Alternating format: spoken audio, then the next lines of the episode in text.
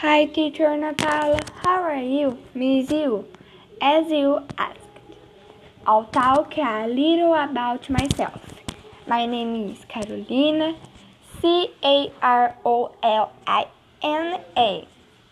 I am 11 years old and live in Santa Bárbara do Oeste. I love to travel, swim, and stay with my family.